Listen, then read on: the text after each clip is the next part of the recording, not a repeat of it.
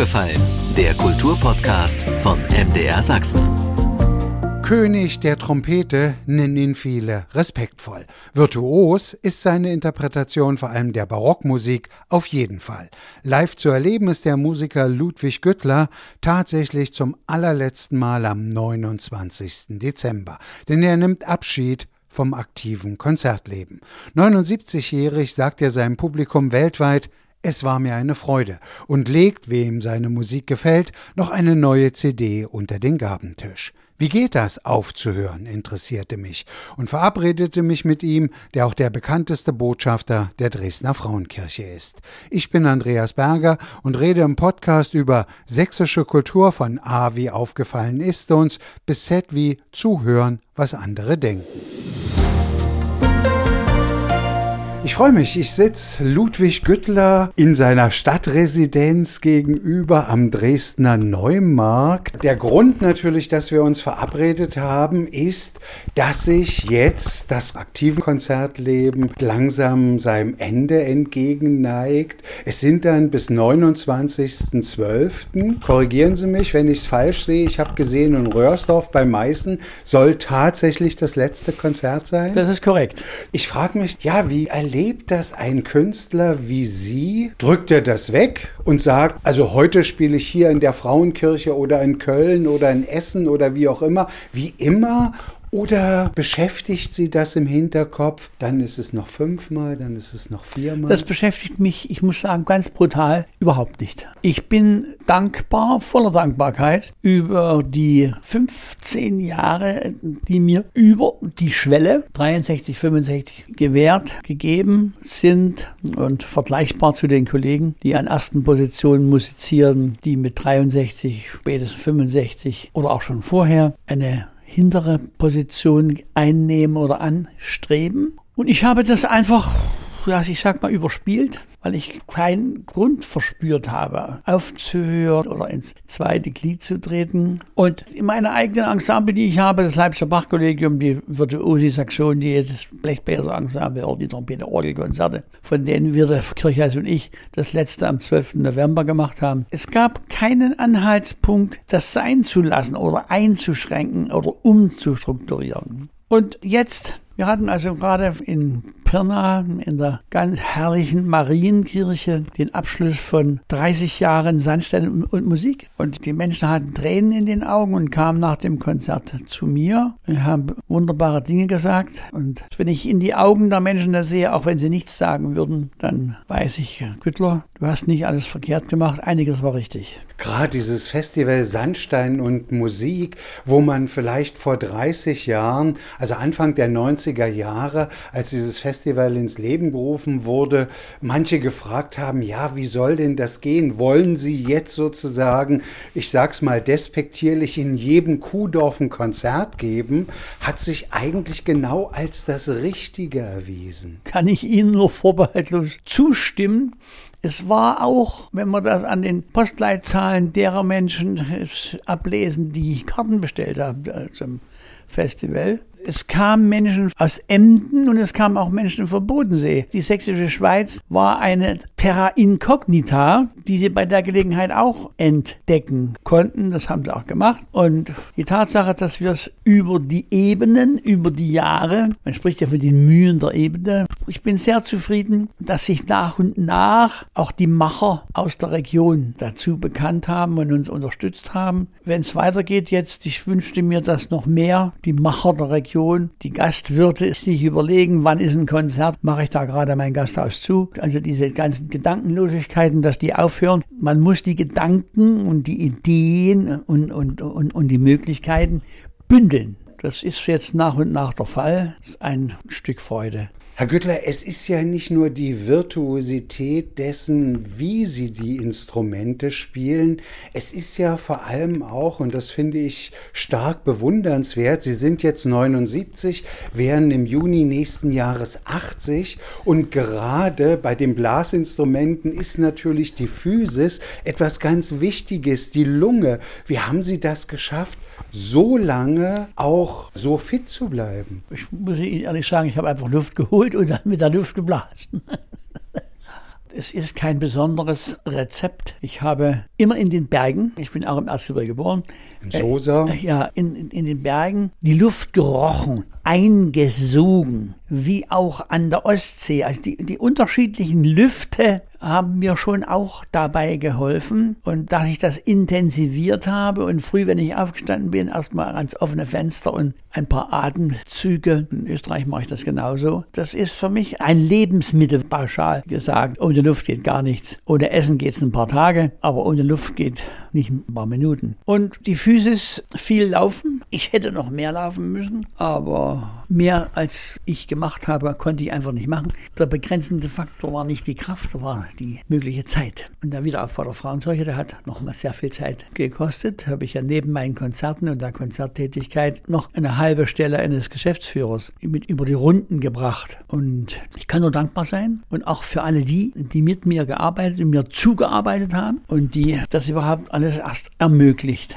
haben, der Herr Steuder, mein Geschäftsführer, der Herr Dr. Jäger bei der Frauenkirche. Es waren einfach Menschen, die man auch nachts halb zwei noch anrufen kann. Also das waren keine Vertreter dieser Ideologie, 16 Uhr ist mein Feierabend und danach gibt es nichts mehr. Es ging auch gar nicht. Es ging so oder nicht. Aber es sind außergewöhnlich eben alles. Ich habe ja geschmunzelt, bevor ich jetzt zu Ihnen gekommen bin, habe ich so im Internet und in den Archiven mir auch nochmal so die Artikel der Kollegen durchgeschaut und habe geschmunzelt aus dem Grund, weil es wären ganz unterschiedliche Zahlen für die Dauer ihrer Karriere benannt. Da liest man mal von 50 Jahren, mal von 60 Jahren. Ich frage Sie jetzt mal direkt, ich habe immer noch in Erinnerung, dass Sie mir mal erzählt haben, Sie sind so ungefähr 14 gewesen, also Ende der 50er Jahre, so 56, 57 wird es dann gewesen sein. Da haben sie das erste Mal zur Trompete gegriffen oder sich für die Trompete entschieden. Ab wann können wir denn sagen, ist Ludwig Güttler aktiv Künstler gewesen? Ob ich das überhaupt jemals gewesen bin, weiß ich nicht. Aber die Zahlen, die Sie in diesem Zusammenhang bei Versuch, die Frage zu beantworten, nennen, das stimmt schon. Ich habe zwar mit fünf Jahren angefangen, Ziehharmonika zu spielen. Und gesungen habe ich immer schon gerne und gar nicht schlecht. Aber ich habe dann auch Klavier und Orgel gespielt. Und, und, und, und Flöte habe ich noch. Und, und, dann zur Trompete parallel auf der Oberschule im 10., 11. Klasse Cello. Ich war immer sehr breit aufgestellt in meinen Interessen. Mehr als die Zeit eigentlich hergab. Aber 14, 15 ist der Beginn. Ich habe dann auch schon ein halbes Jahr später schon bei einer oratorischen Aufführung mitgespielt. Also das ist alles gar nicht verkehrt. Und von 15 bis 80, naja. Das sind dann 65 Jahre. Ja. Wie viel damals überhaupt die Entscheidung, dass Sie gesagt haben, Sie haben ja jetzt gerade diese Vielzahl von Instrumenten, wo viele sagen würden, ich wäre glücklich, wenn ich überhaupt ein einziges spielen könnte. Was gab den Ausschlag für die Trompete bei Ihnen seinerzeit? Salopp gesagt, ich habe ja vorher erst andere Blechblasinstrumente, mit Ausnahme der Tuba alle, gespielt, und es war ja nebenbei. Ich wollte ja nicht Musiker werden. Ich war auf, dem Weg Architekt und Baumeister. Die großväterliche Firma seit dem Bauernkrieg in Familienbesitz. Es war ein Heiligtum, die Firma. Ne? Und dann in der 11. Klasse auf der Oberschule, ich hatte ja den mathematisch-naturwissenschaftlichen Zweig gewählt, dachte ich, ich war bei dem, mit dem Großvater viel zusammen, dachte ich, Ludwig, bist du wirklich dazu da, um vor jedem Sack Zement auf die Knie zu fallen und um jeden Balken zu bitten, das kann es doch nicht sein. Das kann es nicht sein. Und ich bin nach Leipzig gefahren auf die Musikhochschule und habe eine Eignungsprüfung, noch keine Aufnahmeprüfung, eine Eignungsprüfung gemacht. Und da sagten die Professoren, die dort versammelt waren, ich weiß gar nicht, ob es alles Professoren waren, aber ich habe dafür gehalten, ja, machen Sie das Abitur fertig und kommen Sie wieder. So habe ich es gemacht. Und ich glaube, bis 65 dann studiert. Das war dann, glaube ich, der Eintritt, das erste Mal Orchestermitglied zu werden. Ein staatlich subventioniertes Orchester, das Händel Festspielorchester oder auch das Landestheater Halle. Da habe ich das Probespiel gewonnen und dort war ich dann vier Jahre Solo-Trompeter und habe mich dann beworben in Dresden um die Stelle der Philharmonie und die Stelle der Staatskapelle. Beides hat geklappt, aber die Philharmonie war ein, war einen Tag eher. Da habe ich unterschrieben. Und so kam es, dass ich dann elf Jahre bei der Dresdner Philharmonie zugebracht habe in, in dieser Position. Jetzt also diese Abschiedstour, ich glaube, sie geht schon seit Sommer, wird am 29.12. dann in Röhrsdorf bei Meißen zu Ende sein. Wenn ich so schaue, wo Sie spielen, sind es natürlich die großen Konzerthallen, die großen Konzertpodien. Aber ich glaube, in der Mehrheit, in Ihrem ganzen Leben, korrigieren Sie mich, haben Sie in Kirchen musiziert? Habe ich in Kirchen musiziert. Alleine schon die Kombination mit Orgel legt das ja fast zwanghaft nahe. Und die Konzertsäle waren auch hoch willkommen. Aber Kirchen ist, es hat auch etwas Besonderes. Und manche Kirchen haben etwas noch Besonderes, Besonderes. Und ich habe mich außerordentlich wohl gefühlt. Und das Echo und das wieder eingeladen werden, sagt ja ein eindeutiges Votum. Ist jetzt gerade die Adventszeit auch für Sie von der Stimmung her, von der Atmosphäre, ja, besonders angetan für diesen Abschied? Ja und nein. Ich hätte es auch anders jahreszeitlich verorten können. Aber ich habe übrigens auch meine ersten Konzerte mit dem Collegium Musicum Karl Marxstadt. Das waren die Weihnachtsoratorien. Also mit Weihnachten hat es auch begonnen. Weihnachtsoratorium in Gelenau, das liegt wer es nicht weiß, es liegt zwischen Chemnitz und Annaberg, habe ich das Weihnachtsoratorium gespielt und dann auch noch in Schönheide. Ja, und dort nahm es seinen Lauf. Sie haben jetzt denen, die Ihre Musik mögen, die Sie lieben, auch ein ganz besonderes Abschiedsgeschenk gemacht. Es gibt eine neue CD, die zum einen bestimmte Aufnahmen von früher noch einmal versammelt mit Neuaufnahmen aus der Frauenkirche unter einem ganz speziellen Motto von Paul Fleming. Warum haben Sie sich das ausgewählt? In all meinen Taten. Ja. Ist aber eigentlich ein Lied des Aufbruchs, habe ich gelesen. Mhm. Warum das zum Abschied? Ich war immer im Aufbruch. Ob das die Initiative jedem Kind sein Instrument ist, ob das die Gründung der Ensemble ist mit den erfolgreichen Konzerten, die CD-Aufnahmen. Ich habe gestern einen Menschen kennengelernt, der Redakteur in Belgien ist, der sagte mir, nee, Herr Gütter, Sie haben nicht nur über 90, ich habe alle Aufnahmen gesammelt und ich habe 212. CD, also Schallplatten? Schallplatten und CDs. Und da hat er noch nicht mal die ich in Japan veröffentlicht habe. Mal ganz nebenbei gefragt, haben Sie eine ungefähre Vorstellung oder jemals gezählt, wie viele Instrumente, wie viele Trompeten, wie viele Hörner Sie geblasen haben, unterschiedliche? Nein, also ich krieg's über den Daumen gepeilt, auch nicht zusammen. Ich war ja ständig bemüht, das beste Instrument zu bekommen. Ein Instrument ist ja auch immer wieder mit Kompromissen behaftet, mit der Mechanik, materialseitig, das Können des Instrumentenmachers, Zielvorstellungen, das sind alles unterschiedliche Dinge. Also ich glaube, da kommen fast hunderte Instrumente zusammen. Gibt es eigentlich bei den Blasinstrumenten auch so etwas wie bei den Geigen oder bei den Celli, eine Stradivari oder wie auch immer? Na, die physikalischen physikalischen Gesetzmäßigkeiten sind andere. Sie haben bei den Blasinstrumenten, bei den Blechblasinstrumenten, haben Sie mechanische Abnutzung. Sie haben die atomare und die molekulare Veränderung des Materials. Sie haben die Einwirkungen der Pflegemittel, die unabdingbar notwendig sind. Also insofern gehen die Parallelen da nicht zusammen, sondern auseinander. Mit dem Vergleich Stradivari. Ein Instrument ist am besten, wenn es neu ist und eingeblasen. Eingeblasen, das muss ich etwas erläutern. Das ist, wenn das Instrument gespielt ist und sich gewisse Ablagerungen an den Schwingungsknoten in der schwingenden Luftsäule gebildet haben, sodass das Instrument dann noch geeigneter ist.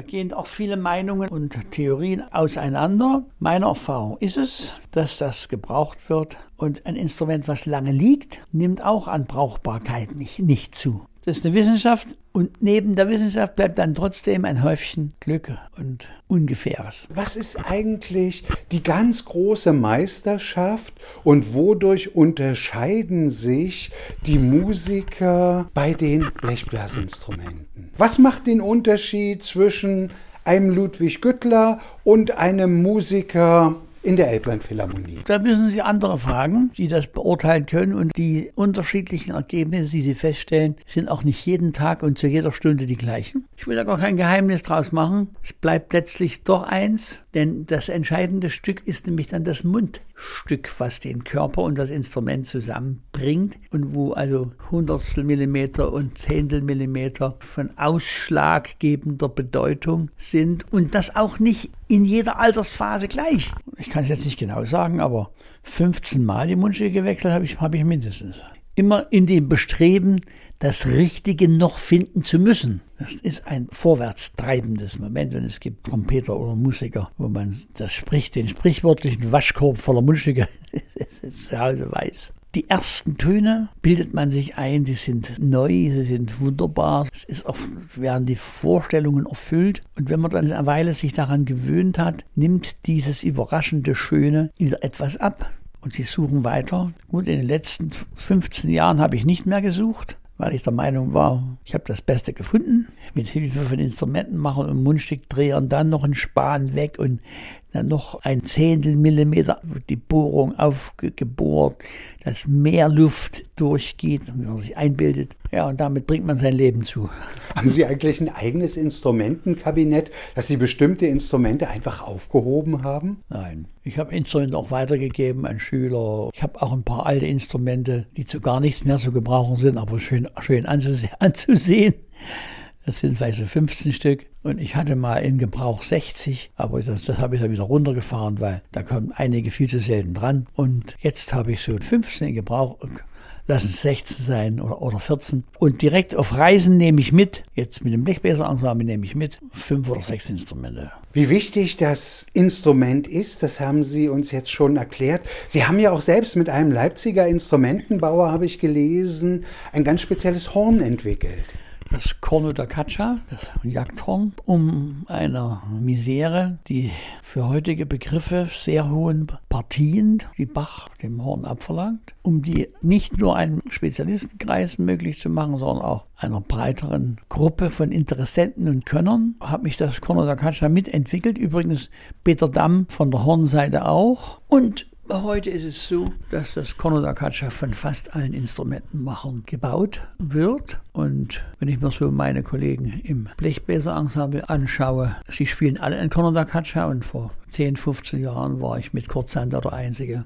Warum hat es Ihnen eigentlich die Musik des Barock, Johann Sebastian Bach und natürlich viele seiner Zeitgenossen besonders angetan? Schauen Sie, wir haben noch eine Explosion der Künste, ob Sie dann den Orgelbau nehmen oder die Malerei, nach diesem verheerenden 30-jährigen Krieg. Diese unglaubliche Fülle, diese Fantasie, dieses formale Experimentieren, das Ausfüllen der bisherigen Formen, Präludium und Fuge, diese überbordende, die Erde abdeckenden Leichen des Krieges und dort die Farben, die neuen Klänge, die neuen Orgelklänge, das alles war von einer unbändigen Leuchtkraft, Farbe, Kraft, dem konnte ich mich einfach nicht entziehen. Ich wusste mit dem damaligen rudimentären Wissen, dass wo Komponisten gewirkt haben, da muss es Musiker gegeben haben, die das spielen konnten. Da muss es Räume gegeben haben, in denen das geklungen ist. Da muss es Menschen gegeben haben, die das hören wollten. Da muss es und, und, und, und, und. Deshalb habe ich mich auf den Weg gemacht und einfach in Archiven und Bibliotheken gesucht. Und ich hatte recht behalten. Sie waren übervoll. Und wenn ich heute daran denke, alleine die Sächsische Landesbibliothek, wo wir mit Musikwissenschaftler dran sind, die hat noch 48.000 unveröffentlichte Autographen. Sie ziehen sich aus dem öffentlichen Musikleben als aktiver Künstler zurück. Aber werden Sie jetzt vielleicht genau diesen Forscherdrang, von dem Sie ja auch schon öfters erzählt haben, dass Sie immer wieder im Archiv sind, suchen, wird das vielleicht zukünftig mehr Zeit in Anspruch nehmen? Das wäre Spekulation. Auszuschließen ist es nicht. Ich rede heute nicht über die Zeit danach, weil es kommt erstmal die kurzfristige, mittelfristige und langfristige Notwendigkeit, mich auszuruhen. Und nachdem ich das zugegeben habe, dass das so ist, wird sich etwas finden für mich. Ich will gerne nochmal auf Johann Sebastian Bach zurückkommen. Ist gar nicht so lange her, da hatte ich Gelegenheit mit Herbert Blomstedt, der ja in diesem Sommer 95 geworden ist, zu reden. Und da kamen wir natürlich auch auf Bach zu sprechen. Und er sagte in seiner Art, eigentlich müsste jeder Musiker jeden Morgen ein Dankesgebet gen Bach schicken. Ja. Warum? Weil es so ist, wenn ich das jetzt begründen wollte, bleibe ich trotzdem unvollkommen und es ist einfach unerschöpflich. Das geflügelte Wort, was heißt hier Bach, er müsste eigentlich mehr heißen, er sagt das. Sie haben vorhin schon mal erwähnt, eigentlich wollte der junge Ludwig Güttler ja entweder ins Bauwesen bzw. Architekt werden, wenn man so will und auf ihr Leben zurückschaut, in gewisser Weise doch noch Baumeister geworden, zumindest Initiator für den Wiederaufbau der Frauenkirche. Ist das ja neben der Entscheidung für die Kunst für Sie die wichtigste im Leben gewesen? Es war sehr wichtig und es war möglicherweise auch sehr notwendig, auch wenn wir den ganzen Neumarkt und die ganzen historischen Leitbauten und was sie alles aufgenommen haben, die Proportion, die Fassadengestaltung, die Dachgestaltung, die Traufhöhe, Fenster und so weiter. Aber ich hüte mich, da so von absoluten Erscheinungen zu reden. Ich kann mich noch sehr gut entsinnen, Herr Güttler, da haben wir auch mal beieinander gesessen. Und ich war damals jemand, der durchaus skeptisch war, ob nicht, sagen wir mal, die Sinnlichkeit der Ruine stärker dass das Nachdenken über Krieg wachhalten würde als der Wiederaufbau. Und Sie haben damals zu mir gesagt, das ist jetzt also bestimmt 30 Jahre her, aber Sie müssen sich mal vorstellen, dann steht der neue Stein über den alten, verrußten Stein und dadurch wird der verrußte Stein eigentlich noch viel deutlicher, auch in seiner Symbolik, warum er verrußt ist. Ist das für Sie aufgegangen? Haben Sie den Eindruck, dass die Menschen, die heute vor der Frauenkirche stehen, dieses sich wieder erheben können, mehr schätzen? Es ist sicher der Teil von Menschen, die das so sehen, wie Sie richtig schildern, geringer als ich glauben mag. Aber es gibt sie. Und alleine die Bauten um die Frauenkirche herum. Und was aus dem Neumarkt geworden ist, ein derartig liebenswürdiges, lebendiges, Lebendiges im Gegensatz zum, zum, zum, zur Asche. Das lebendiges Etwas. Ich glaube, es sind elf Gaststätten ringsum, die Stalle ihre Stühle herausstellen und die Menschen sitzen draußen und wir haben ein Stück Piazza, wir haben ein Stück Italien, wenn Sie so wollen. Und das ist mehr als aufgegangen. Am Neujahrstag 2023, am 1. Januar, wird genau in dieser Kirche ihn zu Ehren ja, ich weiß gar nicht, wie nennt man es denn, ein Abschiedskonzert oder auf jeden Fall eine konzertante Würdigung geschehen, die, glaube ich, auch noch schönerweise von ihrem Sohn dirigiert wird. Wie, wie muss ich mir das vorstellen? Ludwig Güttler setzt sich dann völlig entspannt in die Kirche, lehnt sich zurück und kann einfach nur genießen? Zurücklehnen weiß ich nicht. Genießen ja, aber nicht nur genießen. Ich habe den Messias ja nur inzwischen zig Jahre an diesem Ort und an diesem Datum unter Musikern sagt gemacht. Und ich freue mich, dass mir da so Ehre widerfahren soll. Und ein Teil der Musiker, die mit mir die über die Jahre mitgespielt haben, spielt ja heute noch. Es ist also, ich weiß nicht, ob ich die richtigen Worte finde, es ist ein Stück Anerkennung, es ist ein Stück Mut, es ist ein Stück Weitergeben, es ist ein Stück innehalten, um einmal zu bedenken, was das alles notwendig war. Ich merke, die Worte sind ungenügend, um das einzufangen. Auf jeden Fall ist es eine verdiente Würdigung. Das sag ich jetzt, als jemand, der nun auch schon eine ganze Weile so ihren Werdegang mit beobachten durfte. Wissen Sie, was ich jetzt noch gefunden habe? Da war ich ganz erstaunt.